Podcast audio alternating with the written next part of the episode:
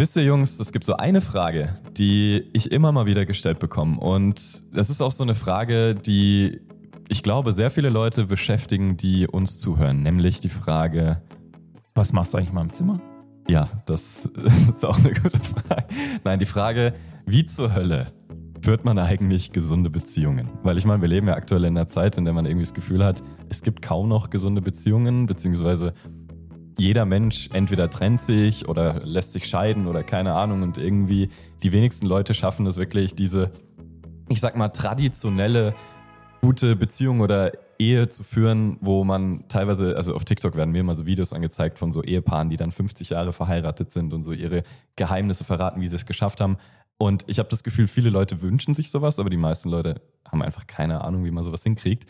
Und ja, ich denke, wir alle drei haben da ein bisschen Erfahrung, weil wir auch schon in der Vergangenheit schlechte Beziehungen erlebt haben und aber auch gute Erfahrungen gemacht haben.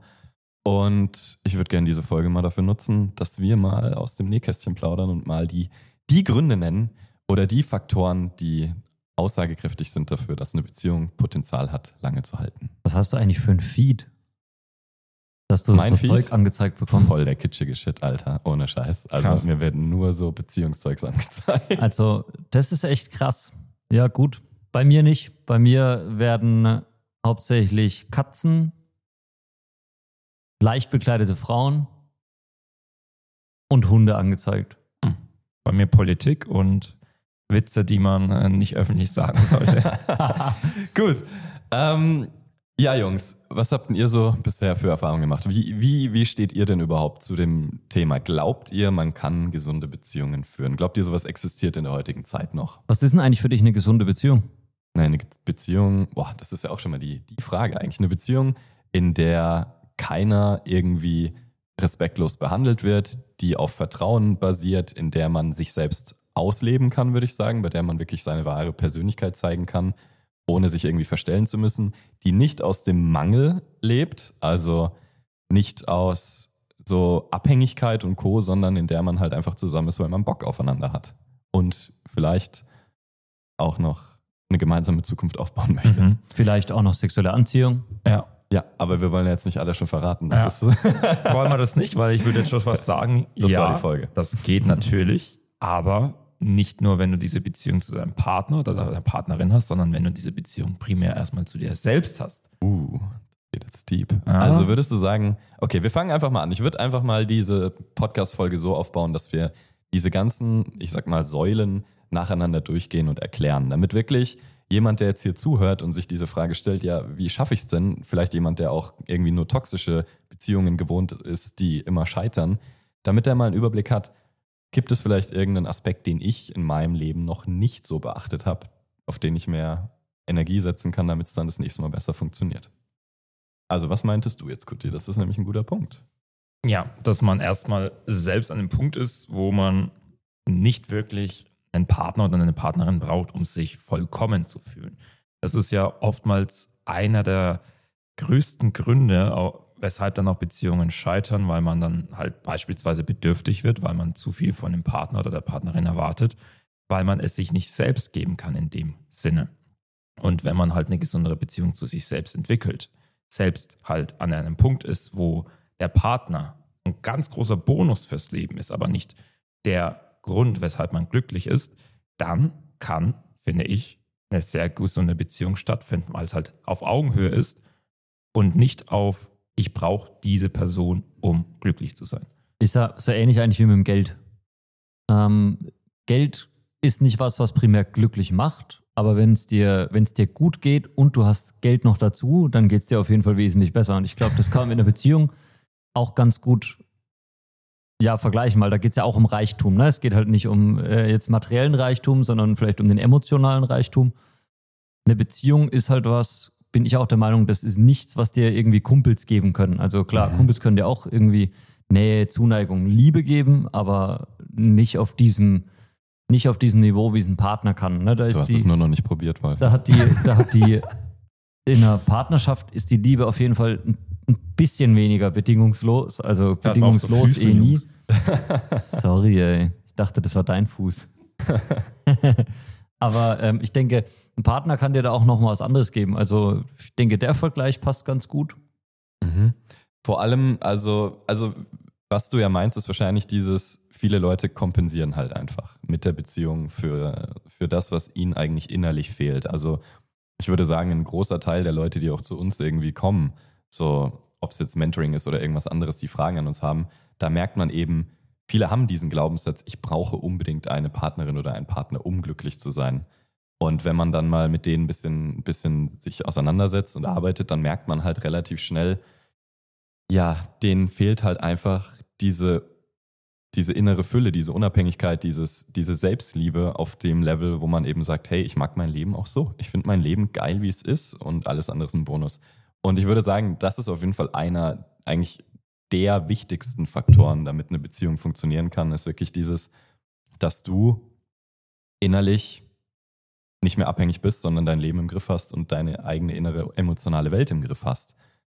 Und wenn das beide Parteien auch können, also wenn beide Parteien, ich sag mal, autonom sind und dann sich dafür entscheiden, hey, ich mag dich und ich würde gerne meine Lebenszeit mit dir zu verbring äh, verbringen, dann ist es schon mal ein mega gutes Fundament, mhm. auf dem dann alles andere, was jetzt gleich noch kommt, aufgebaut werden kann. Definitiv, ja. Ansonsten ist es halt so, eine sehr ungesunde Co-Abhängigkeit. Und ja, das endet ja. meistens nicht so wirklich schön, ne?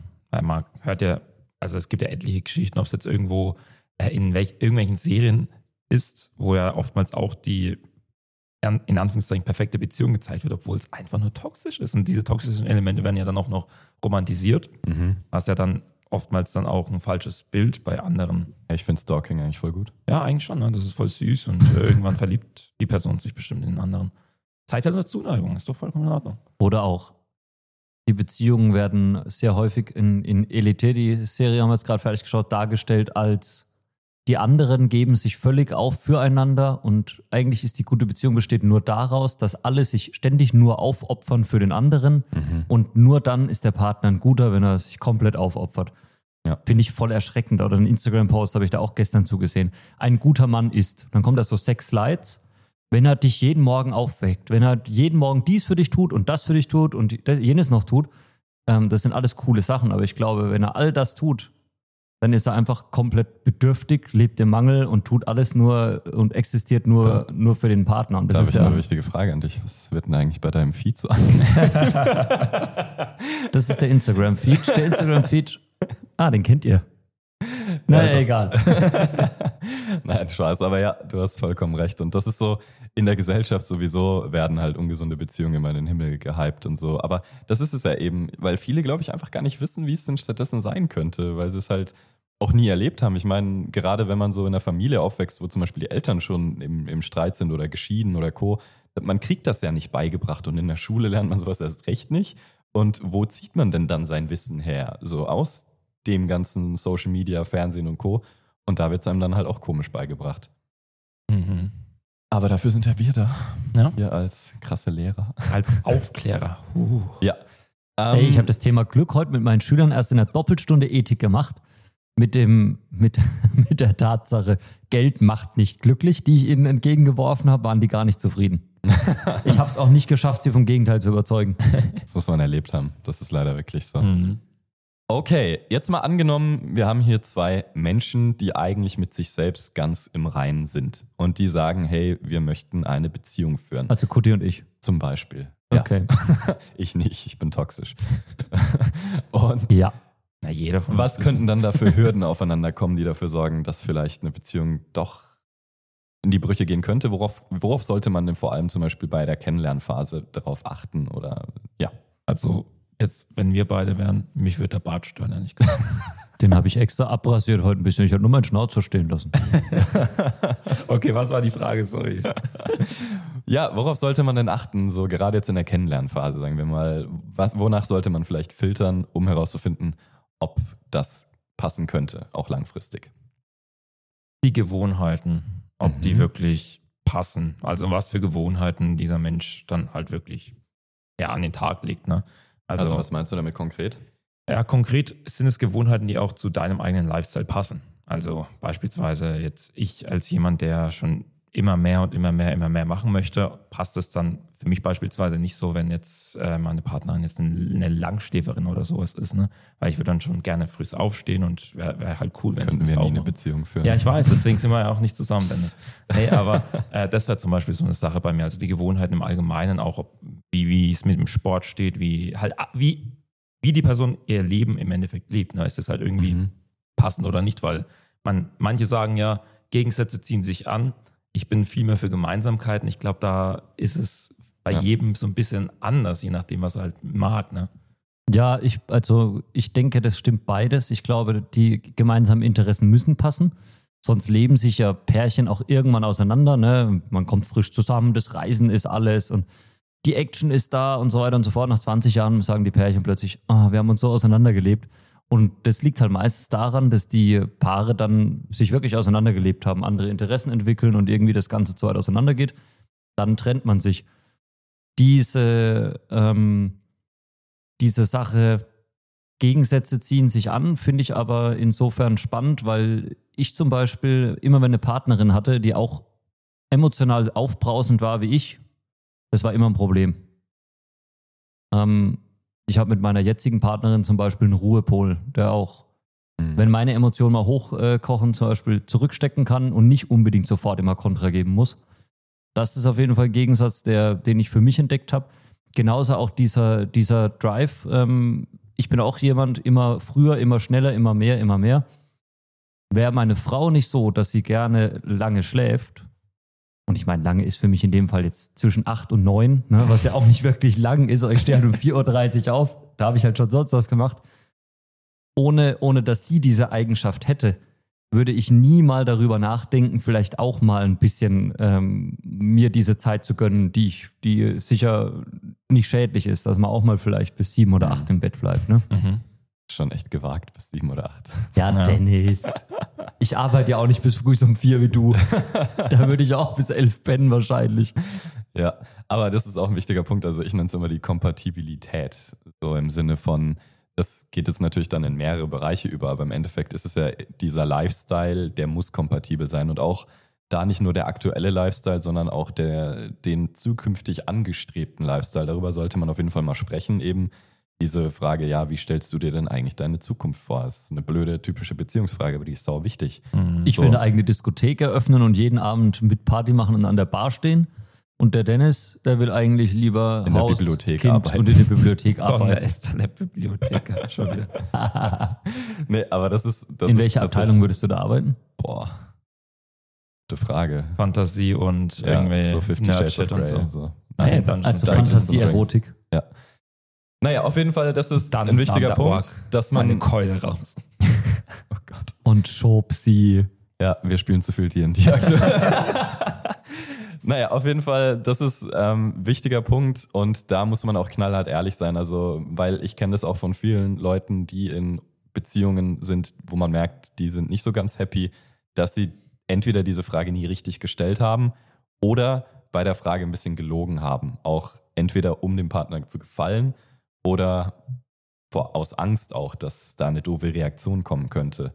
Dass man dann zum Beispiel, so wenn einer fragt, ja, willst du Kinder haben? Und der andere dann sagt, ja, bestimmt, aber eigentlich meint das nicht so. Mhm. Und dann ist es später halt ein Trennungsgrund. Das ist halt einfach so. Also da ist wichtig, dass man von Anfang an sagt, yo, so stelle ich mir meine Zukunft vor. Und ich bin persönlich auch relativ ehrlich gewesen. Ich weiß, ich will hier eine Firma aufbauen und ich weiß, das wird Zeit in Anspruch nehmen und viel Energie kosten. Aber das ist so mein Leben. Und ich, wenn da jetzt jemand kommen würde, wenn ich jetzt jemanden daten würde und die würde dann sagen, ja, aber hast du dann, also machst du das dann später immer noch oder erwarten würde, dass ich die Firma irgendwann für sie vielleicht aufgebe, dann würde ich direkt sagen, sorry. So. Und ich kenne viele Leute, die würden vielleicht einknicken, aus Angst, keinen besseren mehr zu finden, etc. Mhm. So wie der Teddy dann, würde ich sagen. Bist du besser dumm in deinem Kopf oder was? Ha? Hast du überhaupt gelernt? Ja, Mann. So? Mhm. Gut, um, mal unabhängig von der, ich sag mal, vom Lifestyle und von den Gewohnheiten, wo sollte man denn noch kompatibel sein? Im Bett. Uh, Uh. wie, wie stellst du dir das vor? Boah, Alter, das ich bin jetzt So wie Tetris. Also ich bin seit sieben Jahren mit meiner Frau zusammen. Da geht nichts mehr. Ja, das dachte ich mir schon. Genau so soll es eben nicht sein. Verdammt. Okay, kannst du mir sagen, was man tun sollte, dass es gar nicht erst so weit kommt? Hm, vielleicht mal offen über die sexuellen Interessen und alles drum und dran reden. Gut, ähm, ist natürlich Bullshit. Da mache ich einen Cut.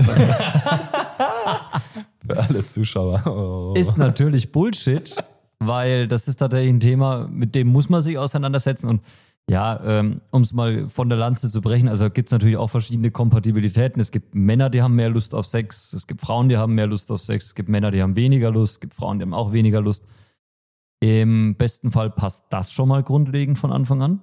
Hm. Wobei das natürlich im ersten halben Jahr auch meist schwierig festzustellen ist. Weil im ersten halben Jahr haben, sind beide völlig wild aufeinander, meiner Erfahrung nach. Sowas flacht dann mit der Zeit erst ab. Beziehungsweise, ja, sind es auch wieder verschiedene Faktoren. Flacht's ab aufgrund, wirklich aufgrund dieses generellen Drives, dieser Genetik oder flacht's ab, weil in der Beziehung so viel Bullshit passiert. Das ist natürlich auch ein Grund, gerade wenn es um äh, Emotionalität geht. Ist es so, also ich meine, Männer, es tut mir leid, Männer, aber Männer haben meistens halt einfach Bock, egal ob Streit ist oder sonst was. Meistens, nicht immer. Und bei ähm, Frauen ist da häufiger die, die emotionale Basis muss stimmen. Ich glaube, ich bin eine Frau. Also die emotionale Basis muss stimmen und so kann sowas abflachen. Und ähm, im Endeffekt, wenn, wenn das läuft, dass man sagt, man ist kompatibel miteinander und man streitet sich nicht, kann natürlich auch, jetzt sagen wir mal, man ist zehn Jahre oder was zusammen, sowas auch eintöniger werden. Ich meine, das ist, da gibt es ja wieder diese tollen Vergleichen, Vergleiche äh, von fremdgehenden Männern. Ja, ich will doch auch nicht jeden Tag ein Wurstbrot essen, ne? so auf die Art. Wobei ich das, ich Bull- gehört. Wobei ich das Ich Bullshit finde. Also habe ich schon sehr oft gehört, die, die sagen, ich kann doch nicht immer mit der gleichen Frau schlafen, ich, ich kann nicht jeden Tag ein Wurstbrot essen. So asozial. Das Problem ist, wenn du dir jeden Tag, wenn ich mir jeden Tag ein Wurstbrot in der Schule mache, dann könnte ich es auch nicht mehr sehen nach einer Zeit. Deswegen kommt es darauf an, die Wurst aufzupeppen. Oh, Also das oh, Wurstbrot. Shit. Ihr wisst auch Naja, nicht, also, der, der es geht- ist unser Ich, Soßengeruch. ich denke, es geht, ich denke, es geht, ähm, gerade wenn es dann in der Beziehung wirklich um Beziehungsarbeit geht, um sehr stark um Varianz auch, ne? dass man miteinander spricht vor allem, dass man Neue Dinge ausprobiert. gegenseitige Bedürfnisse bespricht, sie ausprobiert, neue Dinge ausprobiert, vielleicht Dinge, die überhaupt gar nicht in deinem, in deinem, ja, in deinem Vorstellungsvermögen waren. Ich meine, heute gibt es ja nichts, was es nicht gibt. Ähm, probiert euch aus. Es lohnt sich. Mhm. Ich denke, es ist ähm, auch sehr verschieden. Manchen ist es sehr wichtig, anderen ist es nicht so wichtig. Für, für die meisten Menschen, ich denke, dass Sex schon einer der Top drei wichtigsten Dinge in einer Beziehung ist, dass sowas laufen muss, weil ich glaube, weil ich denke, sonst kann eine Beziehung nicht dauerhaft funktionieren und glücklich sein. Sonst wird es ja mehr wie so eine Freundschaft. Mhm. Also da ist halt wirklich der, der Knackpunkt, so was ich in meinen gescheiterten Beziehungen gelernt habe, ist eben, wenn man sich selbst auch, also das ist dann der nächste Punkt gleich, diese Kommunikation, die offene, die muss halt stimmen. Und vor allem halt auch dieses, ähm, da auch wieder dieses sich nicht anlügen oder, oder sich nichts vormachen, ist halt wichtig, weil ich kenne, also ich kannte Beziehungen, wo man halt gemerkt hat, irgendwie die eine Seite hat nur, nur der anderen Seite zuliebe Sex, obwohl sie es selber gar nicht so braucht oder so will. Und das ist auf Dauer halt auch nicht die Situation. Also jetzt in meiner aktuellen Beziehung, die halt mega gut funktioniert, da merkt man einfach, das ist voll, voll ein Vibe, voll eine Wellenlänge. Und Ein Vibe. Genau. Und da ist halt ein, ich würde sagen, der krasse Faktor ist gar nicht, dass wir jetzt ultra viel Sex haben oder so, sondern es fühlt sich halt einfach super, super komfortabel an. So dieses, man hat das Gefühl, es gibt nichts, was man verstecken muss, sondern man kann einfach komplett man selbst sein, so authentisch sein, man wird dafür nicht verurteilt und es ist einfach, jo, man hat, mal hat man Lust auf, auf viel, mal hat man Lust auf wenig, mal will man nur chillen, mal, mal hat man Bock nur zu kuscheln und das ist so dieses, es passt halt einfach. Und das ist so dieses, früher in meinen Beziehungen hatte ich das Gefühl, ich musste performen oder jemandem gefallen. Schade, dass wir kein Sex-Podcast sind, sonst wird es jetzt in die Details gehen. Mhm. Geht niemandem was an. Ich finde es gut, dass du jetzt mittlerweile dein Kettenhemd dann auch tragen kannst. Hä? Hat er halt echt. Woher weißt du das? Nein. ähm, auf jeden Fall, also das ist wichtig, so dieses, dass man nicht verurteilt wird dafür. Und das ist dann halt eben auch diese Kommunikation. Und das ist, glaube ich, so der nächste Punkt. Damit eine Partnerschaft gut funktioniert, muss man reden. Man muss reden. Und ich finde, es gibt nichts, worüber man nicht reden können sollte, dürfte, wie auch immer. War das jetzt Deutsch? Kein Plan. Ja, ich glaube, man weiß schon, was du meinst. Also es sollte keine Tabuthemen geben, sondern alles sollte eine offene Kommunikation sein, denn nur so kann dann auch wirklich dieses Vertrauen entstehen.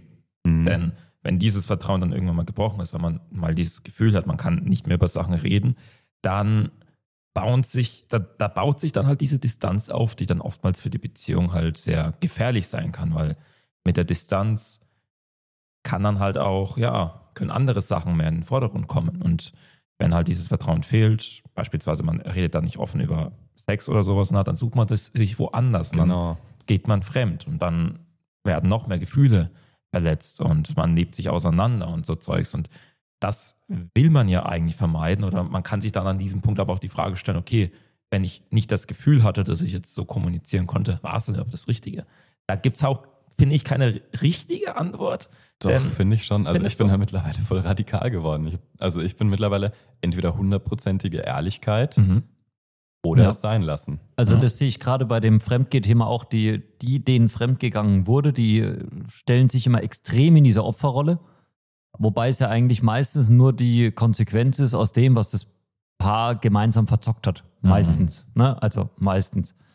Und im Endeffekt hundertprozentige Ehrlichkeit und auch so ein Auge dafür, sind wir kompatibel. Also wenn zum Beispiel die Frau ständig nur Sex will und dem Mann wird es auch einmal im Monat reichen, dann ist halt die Frage, ist das irgendwie lösbar, dieses Problem in Anführungsstrichen, oder wird es irgendwann, naja, ich meine, dann spricht die Frau das an, du, pass auf, ähm, mir ist danach mehr und so weiter und so fort. Und der Mann sagt, oh, jetzt verstehe ich es halt, ich habe halt nicht so oft Lust. Und wenn es da keine Lösung für gibt, kann es im schlimmsten Fall eben so weit gehen, dass dann sich die Frau woanders das holt, was sie in der Beziehung vermisst. Genau. Es ist ja wie, ähm, wenn, wenn meine Frau zum Beispiel keine Lust auf Urlaub hätte, aber für mich gehört Urlaub einfach dazu, dann gehe ich halt allein in Urlaub. Mhm. Ne? Also ich meine, da, Mhm. da ist es aber wieder rum in Ordnung, sich das alleine zu holen. Ne? Das Mhm. ist natürlich. Aber man muss halt drüber reden. Und ich finde, wenn man, wenn beide offene Kommunikation beherrschen, ohne sich anzuschuldigen und Co., dann kann man nämlich auch über jedes Konfliktthema reden. Also wirklich jedes Thema. Und die Erfahrung, die musste ich auch erst machen, dass, dass der Grund, warum ich in meinen alten Beziehungen anscheinend das Gefühl hatte, nicht über alles reden zu können, daran lag, dass ich mir vielleicht nicht die kompatible Person für mich ausgesucht habe sondern jemanden, der zum Beispiel halt persönlich auch noch nicht weit genug war, um offen über sowas zu reden und auch, ich sag mal, ja, wie soll ich, ich das klingt immer so böse, aber vielleicht waren die einfach konfliktscheu oder hatten Angst vor, vor dieser Energie. Und so über Mhm. sowas zu reden, ist manchmal, finde ich, auch nicht einfach. Es gibt gewisse Themen, wenn man die anspricht, da wird es richtig emotional.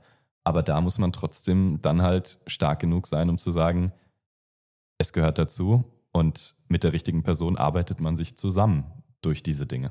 Also ich meine, man kann so eine Kultur ja auch entwickeln in der Partnerschaft. Ähm, zum einen, indem derjenige, dem es nicht so schwer fällt, über solche Dinge zu reden, indem der zum Beispiel den ersten Schritt macht und es von Anfang an vorlebt. Wie könnte so eine gesunde Kommunikation aussehen? Und ich meine, wir lernen ja auch voneinander. Ne? Und wenn, wenn du jetzt meintest, meintest, da ist jemand vielleicht ein bisschen konfliktscheuer, dann hat der es ja auch irgendwann mal so gelernt. Zu Hause oder in seinem Umfeld hat gelernt, man spricht Konflikte nicht an. Streiten ist was Schlechtes, weil zu Hause gab es immer Ärger oder die Eltern haben auch generell nie gestritten. Ne? Dann sind es sind dann immer die, die meinen, also ich habe keine Ahnung, warum ich so verkorkst bin, aber meine Eltern haben nie gestritten. ne? Und dann weißt du ja schon, warum diejenigen so verkorkst sind, weil die Eltern alles in sich reingefressen Genau. haben und nur noch und nichts mehr ausgesprochen haben. So, das Ja. ist wirklich so. Aber bevor wir eine kurze Pause machen, will ich noch eine Sache natürlich jetzt an alle, alle, die hier zuhören, sagen.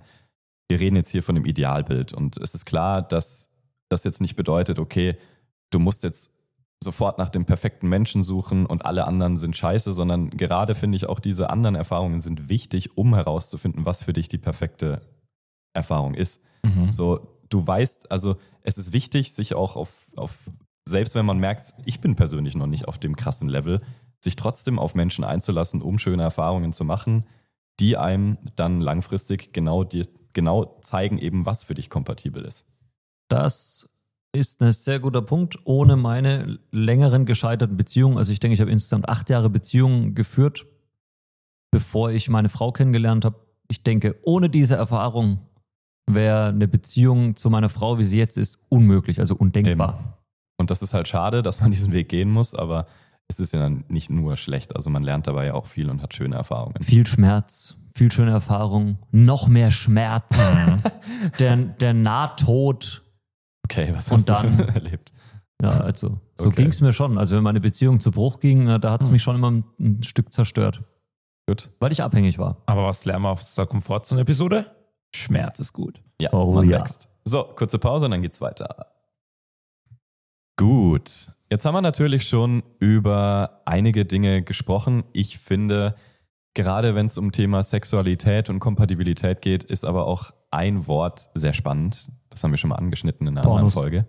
Love Language, Liebessprachen. Oh, haben wir das echt schon mal angesprochen? Also angeschnitten und jetzt würde ich es mal ein bisschen vertiefen.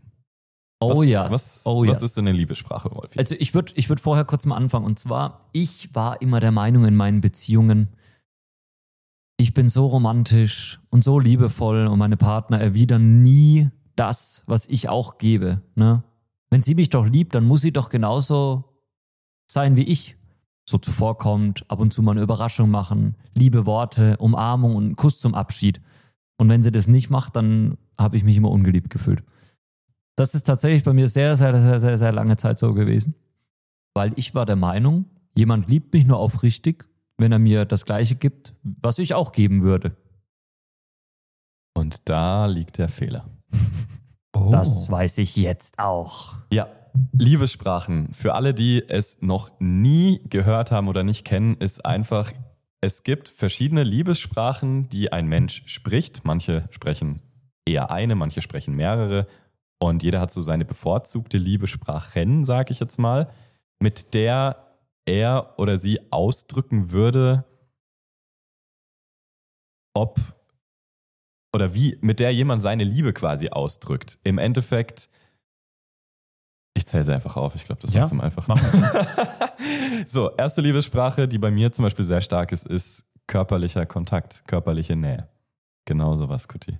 Ich fasse gerade Dennis für die, die sich äh, den Podcast nur anhören, an einer sehr, sehr, sehr intimen Stelle an. Ja. Sein Tattoo. Jetzt hat er wohl dieses Buch geholt. Ja, es gibt sogar ein Buch, die fünf Sprachen der Liebe, was sehr gut ist dazu. Also wer jetzt gerade das YouTube-Video angeschaut hat zum Podcast, hat gesehen, dass ich mich heimlich mal rausgeschlichen habe. Ich habe nämlich ein Buch geholt und zwar die fünf Sprachen der Liebe Genau. als tolle Illustration von Menschen ohne Nasen und ohne Augen.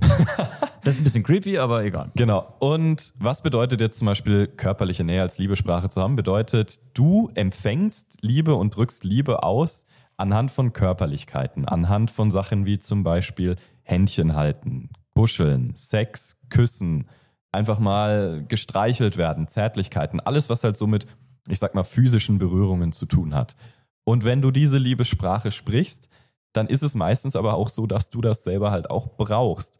Und du denkst halt, so drückt man Liebe aus. Und was man dann halt nicht checkt, so wie zum Beispiel bei Wolfis Geschichte, andere Leute, denen geht es vielleicht nicht so. Die brauchen dieses Körperliche überhaupt nicht, sondern den, die brauchen halt was ganz anderes. Und dann kann es sein, dass man aneinander vorbeispricht. War bei mir ein Riesenknackpunkt in einigen Beziehungen. Ich zum Beispiel liebe es nachts am besten in Löffelchen einzuschlafen, die ganze Nacht nur aneinander wie so Magneten zu Ich habe kleben. mir gerade vorgestellt, wie der Jeder- Wolfi so überall von Löffeln bedeckt. jeder, jeder, also fast jeder Mensch, den ich kenne, der sagt mir, boah, das geht gar nicht, das ist viel zu heiß und so. Die Leute kann ich immer gar nicht verstehen. Und ich habe mich, ich habe mich immer ungeliebt gefühlt, wenn ich dann mit zu meinem Partner ins Bett bin. Ich, oft war es erst elf oder zwölf, als ich Koch war. Und mein Partner wollte dann nicht kuscheln oder hat dann immer gesagt, oh nee, das ist jetzt nett oder ist mir zu heiß. Dann habe ich immer gedacht, boah, die mag nicht mit mir kuscheln, die liebt mich nicht. Mhm. Schon krass, ne? Wie, Mhm. wie wir Menschen da ticken, ne? Ja. Aber das ist halt klar, so man projiziert halt immer auf andere. Was gibt's denn noch für eine Liebessprache? Berührungen können eine Beziehung knüpfen oder sie zerstören. Sie können Hass vermitteln oder Liebe.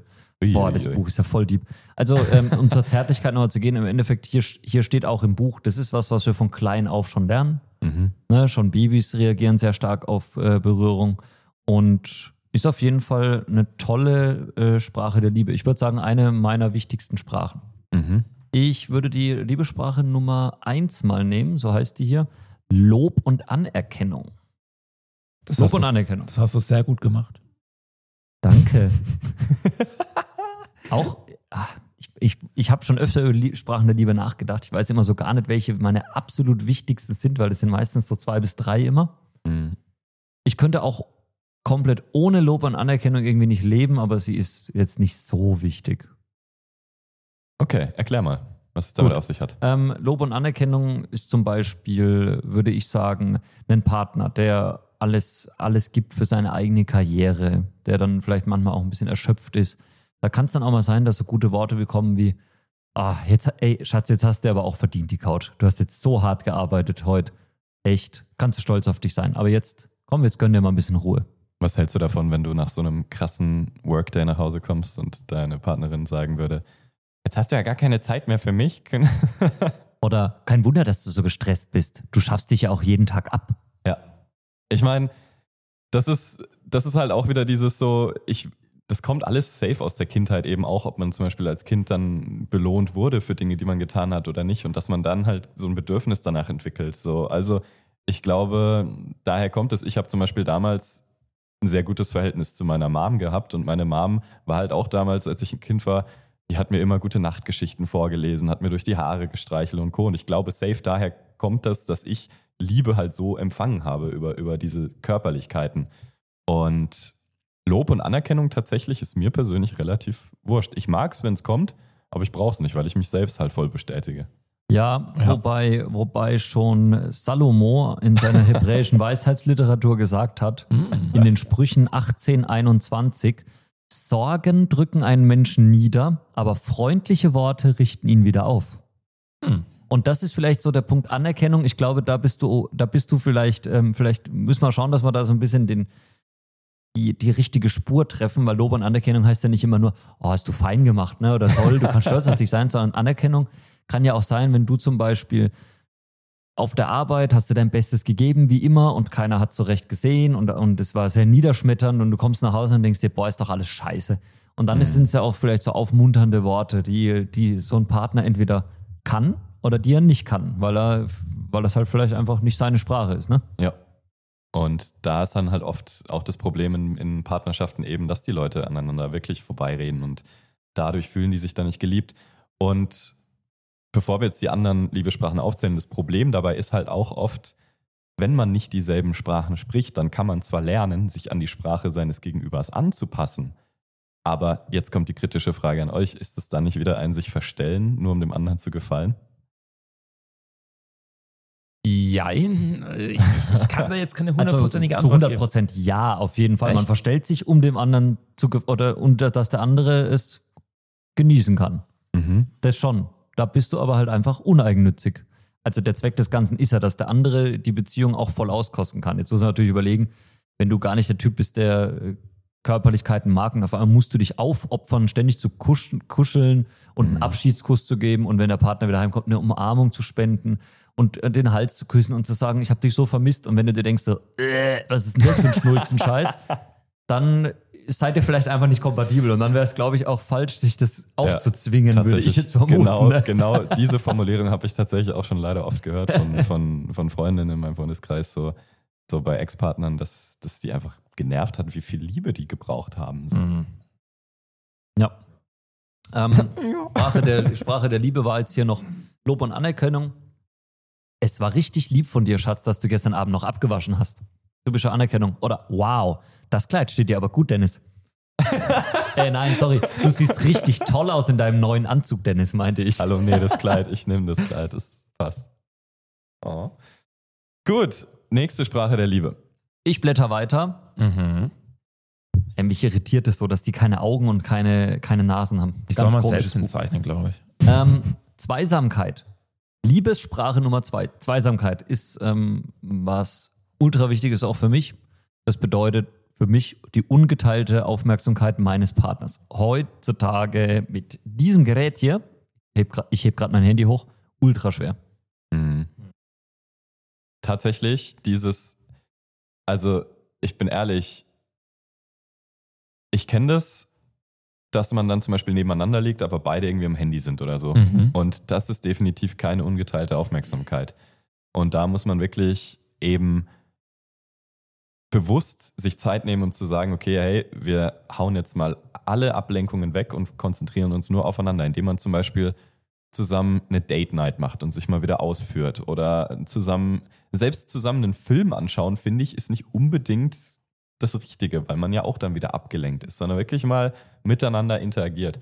Und das ist für viele Leute auch ein Bedürfnis, dass sie einfach viel Zeit brauchen vom Gegenüber, um sich geliebt zu fühlen und sich dann doof fühlen, wenn der andere eh die ganze Zeit abgelenkt ist oder irgendwas anderes tut oder vielleicht auch zu viel arbeitet und Co. Das kann dann auch zu Problemen führen. Also im Endeffekt, wenn du mit deinem Partner dich unterhältst, und ich finde, man, ich finde, man muss die Sprache auch gar nicht unbedingt sprechen, um das zu machen. Ich finde das für mich eigentlich ein Grundkriterium. Wenn du dich mit deinem Partner unterhältst, höre ihm aufmerksam zu, mit Mhm. ungeteilter Aufmerksamkeit. Fällt mir auch manchmal schwer. Allerdings, wenn man anfängt, sich das mal bewusst zu machen, darauf zu achten, ähm, was bewegt meinen Partner eigentlich im Augenblick, vielleicht auch ein bisschen auf die Körpersprache äh, zu achten und vor allem nichts anderes nebenbei tun. Und wenn du Mhm. dir jetzt denkst, so, ja, ich glaube, mein Partner spricht die, ähm, die Sprache der Zweisamkeit. Möglichkeiten wären, Dinge gemeinsam zu unternehmen. Oder hier äh, wird auch empfohlen, bitten Sie Ihren Partner um eine Liste mit fünf Aktivitäten, der, die, sie, die er gerne einmal mit Ihnen unternehmen möchte. Gut, ist halt einfach Zeit, Zeit zu zweit. Also Ja. ich habe es ultra genossen. Meine Frau hat mir ein äh, Wellness-Wochenende vor ein paar Wochen geschenkt in Kassel. Keine Ahnung, ich kannte die Stadt vorher nicht, aber war mega cool, einfach den ganzen Tag zu zweit abzuhängen. Und naja, sie weiß halt, ich bin ein absolutes Arbeitstier. Sie muss mich aus dieser Umgebung hier entführen, sonst ist mit mir nichts anzufangen. Ne? Aber ja, das ist halt auch wichtig. Und ich glaube, da kann es dann auch zu Problemen führen, weil ich glaube, es gibt manche Leute, deren, ich sag mal, Idealvorstellung von einer Beziehung. Hallo Jungs, aufpassen. Der hat schon mal, die geben mir hier keine Ja, Zweisamkeit. wir, Der- wir, wa- wir waren äh, gerade nur wegen abgelenkt, weil, Ja. wie der Wolfi gesagt hat, die haben ja keine Gesichter, Aber aber eine keine Brille. Augen. Aber Die eine hat sogar eine Brille ohne Augen. Ja, Okay. So, bei uns ist eh eine Dreisamkeit. Oh, ja. Uh, shit. Auf jeden Fall, es gibt für manche Leute, glaube ich, da ist eine Idealvorstellung von der Beziehung auch einfach jemanden zu haben, mit der mich auf meinem Leben begleitet, aber eigentlich will die Person sich eher um seine Sachen kümmern und eigentlich eher die Ruhe haben, gerade so introvertierte Menschen. Und da kann es dann halt auch Probleme führen, wenn die andere Seite halt schon eher zusammen das Leben erleben möchte. Und da auch wieder Kommunikation in der Kennenlernphase und das rausfinden. Mhm. So, was ist noch eine Sprache? Ähm, ich habe hier außerdem Geschenke. Geschenke klingt für mich am Anfang immer so wie materielles. Ich kenne durchaus auch viele Paare, bei denen das gang und gäbe ist, die, okay, ich will jetzt nicht zu fies werden, aber die, die selbst nicht so viel Geld haben, aber sich trotzdem die 1000 Euro Halsketten zu Weihnachten schenken müssen und den 1500 Euro Kaffeevollautomaten. Das kann auf jeden Fall eine Sprache der Liebe sein. Die haben sich wohl nicht die Statussymbole-Episode angehört. Ne? Oh yes. Damn. Auf jeden Fall, das ist natürlich auch so ein Klischee, was wir vorgelebt bekommen von klein auf. Ne? Je teurer ein Geschenk ist, desto mehr ist der andere mir wert. Ich handhabe es so eigentlich mit allen Partnern. Ich glaube, ich habe mit noch keinem Partner was zu Weihnachten zum Beispiel geschenkt, Krass. sondern ich, wir beschenken uns gegenseitig. Und wenn wir uns mal was schenken, dann, also ich bin da natürlich jetzt auch finanziell immer voll jemand, ich möchte kein sinnloses Geld ausgeben. Dann sage ich zum Beispiel, okay, komm, lass, was, lass uns was schenken, aber vielleicht mit einem Limit von 20 Euro, weil ich finde, es kommt gar nicht aufs Geld an, sondern es kommt vielmehr auf die Geste an. Und die Mhm. Geste ist meiner Meinung nach wesentlich stärker, wenn was von Herzen kommt. Nämlich, was könnte man zum Beispiel von Herzen schenken? Was nicht unbedingt ein neues Auto ist oder toller Schmuck. Den nackten Mann. Oh, Ja, zum Beispiel. Aktfotos. Aktfotos, ja, von sich selbst. Ne? Mhm. Also, das ist eine richtig gute Idee. Da bin ich gerade drauf gekommen. Warum lacht denn der Dennis jetzt so? Keine Ahnung. Auf jeden Fall, du könntest zum Beispiel äh, Fotos von dir machen, sexy Fotos, in, sie in einer Art Kalender ähm, machen oder sowas und dann deinem Partner schenken. Das ist ja schon ein total kreatives, cooles Geschenk und ich denke, da ist man auf jeden Fall Also das wäre mir zu günstig dabei. anstrengend, sowas zu tun. ja, das Ja, na ja. sehr kreativen, Das kommt den- Idee. Das kommt jetzt auf den äh, Partner an, Dennis. Für den richtigen Partner würdest du sowas machen. Ähm, Geschenke geben, die Geste, jemanden halt, also ich glaube, das, was man dabei empfängt als Liebe, ist eben dieses Gefühl, da hat jemand einfach ungefragt an mich gedacht. da hat jemand ungefragt an mich gedacht und wollte mir ein was Gutes tun. Und ich glaube, das ist das, was man in dem Moment dann spürt.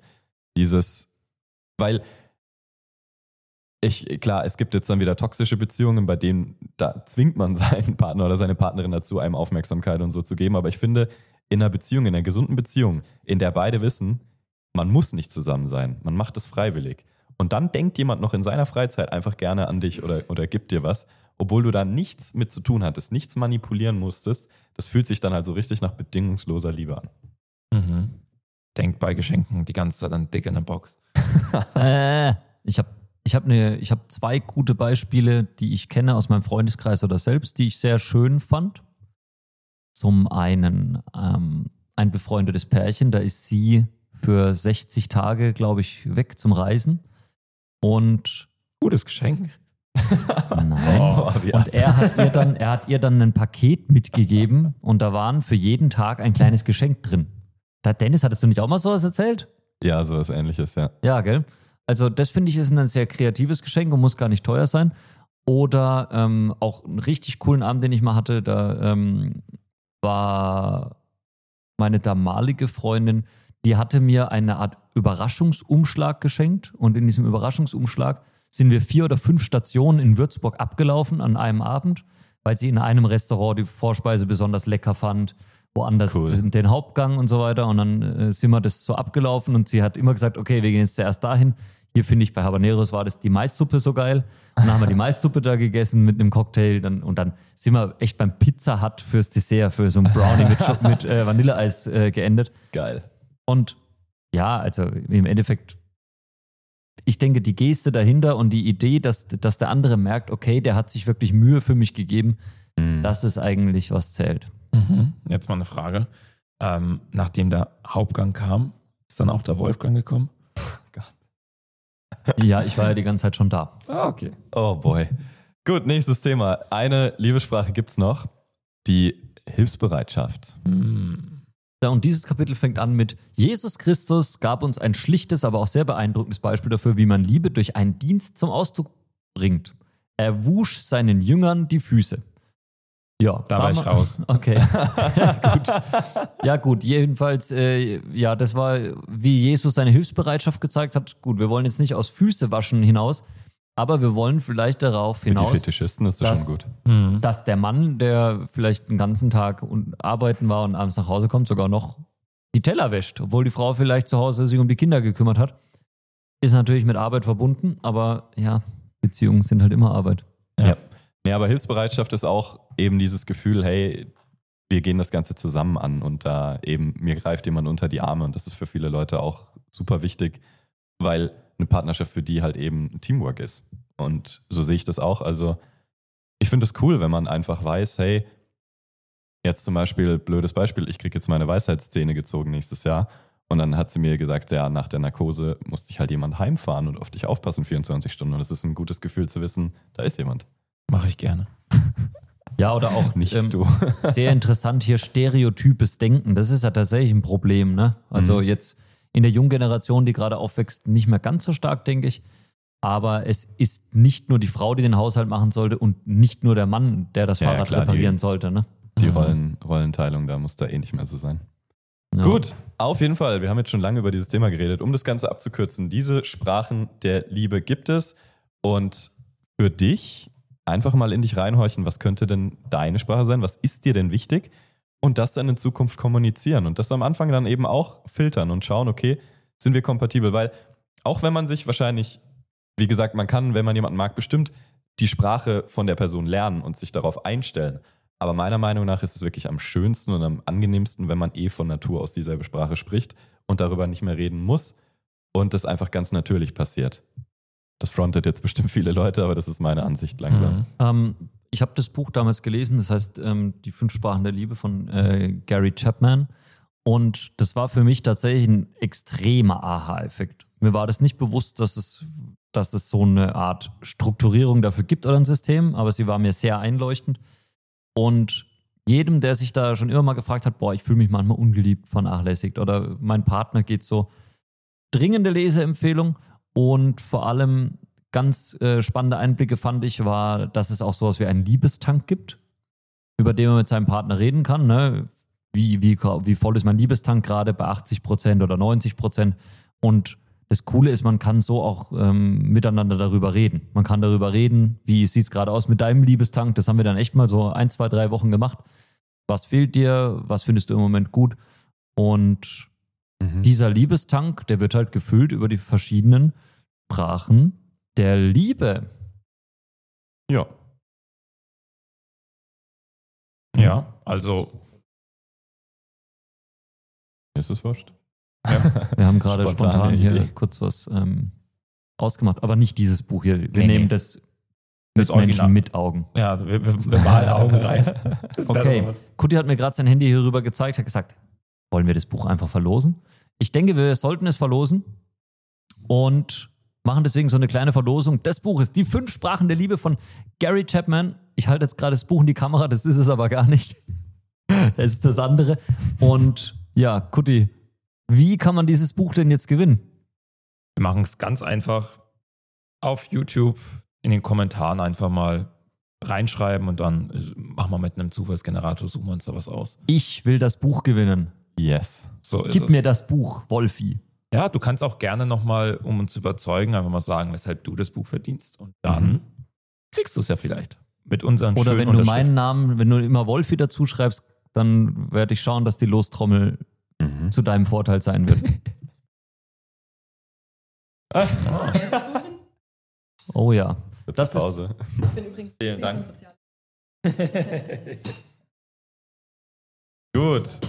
Was für ein- plötzlich haben wir Was Teller für, da. was für ein Podcast. Meine Frau ist hier gerade mal ins Bild, also wenn du auf YouTube dann zufällig bist, ähm, gerade ins Bild und hat uns Käsekuchen gebracht. Krasser Service. Wisst ihr Leute, das ist auch unsere Sprache der Liebe. Uns hat nämlich ursprünglich Käsekuchen. auch mal der Käsekuchen ähm, miteinander verbunden. Wir haben sogar einen offiziellen Das ist die geheime sechste Sprache der Liebe, Käsekuchen. Liebe geht durch den Magen, schaut. Ja, du. Ähm, gut, das Thema auf jeden Fall super wichtig. Und jetzt noch ein Thema, was mir persönlich am wichtigsten ist, um eine gesunde, stabile Beziehung zu führen. Und auch ein Thema, so viele Klientinnen und Klienten, mit denen ich persönlich arbeite, kommen genau wegen dieser Sache zu uns. Ich werde nicht respektiert. Ich habe das Gefühl, ich werde nicht respektiert. Und ich finde, gegenseitiger Respekt auf Augenhöhe ist mit einer der Grundpfeiler, damit sowas funktionieren kann. Ja. Kann ich zu 100% unterschreiben. Und da muss man sich natürlich jetzt mal die Frage stellen, wie kommt es denn eigentlich dazu, dass man respektlos behandelt wird? Wie, wie, wie entsteht sowas? Äh, Ich denke, ein- ein Faktor dafür ist, dass ein Partner sich selber nicht respektiert, Mhm. indem er selber toxische Verhaltensweisen gegen sich selbst vielleicht an den Tag legt. So hat es mir zumindest meine Erfahrung gezeigt. Wenn ich das Gefühl hatte, mein Partner ist nicht kongruent zu dem oder konkurrent zu dem, was er, was er sagt und was er wirklich innen fühlt, dann merke ich das. Und dann verliere ich, ja, also das Problem ist, dass man dann zum Teil auch den Respekt verliert. Das heißt, bedeutet natürlich nicht, dass man den Partner respektlos deswegen behandeln sollte, Mhm. aber man, ja, ist wie immer darüber reden. Ne? Also das ist bestimmt ein Punkt. Also zu dem Punkt, damit man das wirklich versteht, ist folgendes. Ist übrigens auch in unserem E-Book, was jetzt bald released ist, oder vielleicht ist es schon Mhm. released, wenn man das hier anhört. Ähm, einer der Faktoren ist, wenn du dich selber nicht respektvoll behandelst und das nach außen hin zeigst, zum Beispiel Situationen, dir gibt jemand ein Kompliment und du kannst es nicht annehmen oder sagst vielleicht sogar was dagegen, stimmt doch gar nicht, ich bin doch voll doof oder wie auch immer, dann signalisierst du damit deinem Gegenüber ja eigentlich, was du von dir selber hältst. Das sieht er ja dann, wenn er normal ein bisschen beobachtet. Und wenn jemand versucht, zu dir nett zu sein oder dir gut zuzusprechen oder Komplimente zu geben und du das immer wieder ablehnst und immer wieder ablehnst, dann bringst du diesem Menschen damit bei, du willst so nicht behandelt werden. Und wenn du dann stattdessen zum Beispiel, und ich kenne sowas leider in meinem Freundeskreis, wenn du dann stattdessen mal irgendwie schlecht behandelt wirst oder- beleidigt wirst und das sofort dann annimmst oder auf dich projizierst, dann bringst du deinem Umfeld sogar dabei, ja, vielleicht willst du so behandelt werden. Sehr gefährlich, ja. Und sowas Ja. gibt es in der Beziehung leider auch. Das ist vor allem leider gar nicht, man macht es gar nicht so bewusst, wenn du selber kein Selbstbewusstsein oder Vertrauen hast und nicht selber auf deine eigene Persönlichkeit vertraust, dann ist es dir, ist es dir bewusst, aber das Problem ist, dass du es deinem Gegenüber auch spiegelst. Der bemerkt das muss auch gar nicht wieder bewusst geschehen, sondern sowas passiert alles unterbewusst. Und dann wundern wir uns, ähm, warum Paare sich gegenseitig die Köpfe einschlagen und respektlos gegenseitig behandeln. Mhm. Ja. Und das ist halt so, selbst wenn man sich emotional vielleicht auch mag und wirklich liebt, ist das Respektverhältnis auf, ich sag mal, in dieser Ego-Welt trotzdem auch genauso wichtig. Und wenn das nicht stimmt, kann man sich genauso, man kann sich so lieben, wie man will, man wird sich scheiße behandeln. Und das ist halt, ja, da gehört natürlich eben dieses hin, so, wie behandelst du dich selber und wie erwartest du dadurch dann auch von deinem Umfeld, dass du behandelt wirst. Und dann der zweite Part davon, wie setzt du Grenzen? Setzt du ge gesunde Grenzen? Setzt du Grenzen richtig? Setzt du überhaupt Grenzen? So, oder lässt du dir alles gefallen? Das ist dann halt genau dieser Knackpunkt, der dafür sorgt, so, heute eine Geschichte bekommen von einem Klienten, wie er erzählt hat von seiner Ex, dass er im Supermarkt war, mit der Kassiererin gequatscht hat und die Ex dann gesagt hat, ja, bist du zum Quatschen hier oder zum Einkaufen? Und Krass. er hat es halt einfach in sich reingefressen. Ja. Ich habe dann auch, er hat so zu mich gefragt, ja, wie, wie, wie geht man denn in so einer Situation damit um? Da würde ich sagen, so redest du nicht mit mir. Punkt. Ja, ganz genau. Mhm. Oder frisch zusammen. Und gleich passiert wieder dieses häufige Stereotyp hey, warum musst du jetzt alleine mit deinen Kumpels feiern gehen? ja. Du hast doch jetzt mich. Willst du da draußen wieder andere Girls abschleppen? Und das Problem ist, du lässt dir das einmal gefallen, okay, vielleicht ein zweites und drittes Mal gefallen und spätestens dann ist der Zug abgefahren. Ja. Dann dann ist es plötzlich so, als müsstest du dich dafür entschuldigen, nur weil du allein was mit deinen Kumpels mal machen willst. Ja, ne? Das ist so mhm. dieses Rechtfertigen. Klar, das hört sich jetzt wieder blöd an, dieses du lässt es dir gefallen und so. Das klingt wieder so manipulativ, so ja, du musst hier der Tyrann sein. Aber für alle, die Fragen haben, wie man Grenzen richtig setzt, hört euch einfach die Podcast-Folge von uns an, da wo wir mal wirklich ausführlich drüber gesprochen haben. Gesunde Grenzen bedeutet einfach, hey, ich weiß, was für mich ein No-Go ist, ich weiß, was ich tolerieren kann und ich kommuniziere das dann einfach gesund und das ist dann eben auch wieder dieses Kompatibelsein. So, man will ja eben, also ich, ich habe danach hart sortiert, habe ich das Gefühl, dass ich respektiert werde in meiner Beziehung. Und wenn das Gefühl nicht da wäre, dann wäre ich gegangen. Punkt. Und man muss eben auch bereit sein, dann zu gehen. Das heißt nicht, ich will meinen Partner manipulieren, damit er mir Respekt gibt, sondern ich suche mir einfach jemanden, der es von sich aus tut und alle anderen, die sollen halt jemand suchen, der für sie besser kompatibel ist. Ja, weil diese Respektlosigkeit kann in sehr unschöne Dimensionen ausarten. Da, das weiß ich von meinem Beruf mit den ganzen ja, häuslichen Gewaltfällen und was weiß ich was und so Zeugs. Ist nicht so schön, das möchte man dann auch nicht haben. Von daher respektiere dich selbst, damit du dann auch diesen Respekt kriegst. Kutti ist der, der Verdienst. Der ähm, Putzfrau bei anderen Leuten und bekommt es öfter mal mit. das ist es, ja. Deswegen trage ich auch das Kleid ab und zu mal. Aber indirekt kümmert er sich um die, um die Messes von anderen Leuten. Ja. Dabei belassen wir es. Gut. Ich glaube, wir haben jetzt sehr ausführlich über dieses Thema gesprochen und ich glaube tatsächlich, das sind so Faktoren, die in unserer Vergangenheit schon dafür gesorgt haben, dass es entweder nicht geklappt hat oder geklappt hat. Und ja, jetzt haben wir fast eine Stunde darüber geredet. Also, ich glaube, jetzt sollte jedem mal klar sein, habe ich da vielleicht noch ein paar Defizite, auf die ich mir achten sollte. Und falls es sonst noch Fragen gibt, kannst du gerne in die Kommentare schreiben, egal, egal wo du es gerade anschaust, anhörst. Entweder schreibst du, ich will das Buch oder ich will mehr Tipps. Genau. Ich will das Buch oder ich will mehr Tipps. Immer Wolfi noch dazu schreiben. das, ist, das ist gut für den Algorithmus. Auf geht's. Wolfi. Und dann noch so ein Wolfi-Emoji dazu. Alright. Und sonst, Danke wir, sind, wir sind neben Podcastern auch Mentoren. Und stehen dir gerne mit Rat und Tat und Unterstützung zur Seite. Wenn du irgendwas hast, womit du strugglest, schreib uns gern an. Und yes. dann können wir mal labern. Alright. Bis zur nächsten Folge.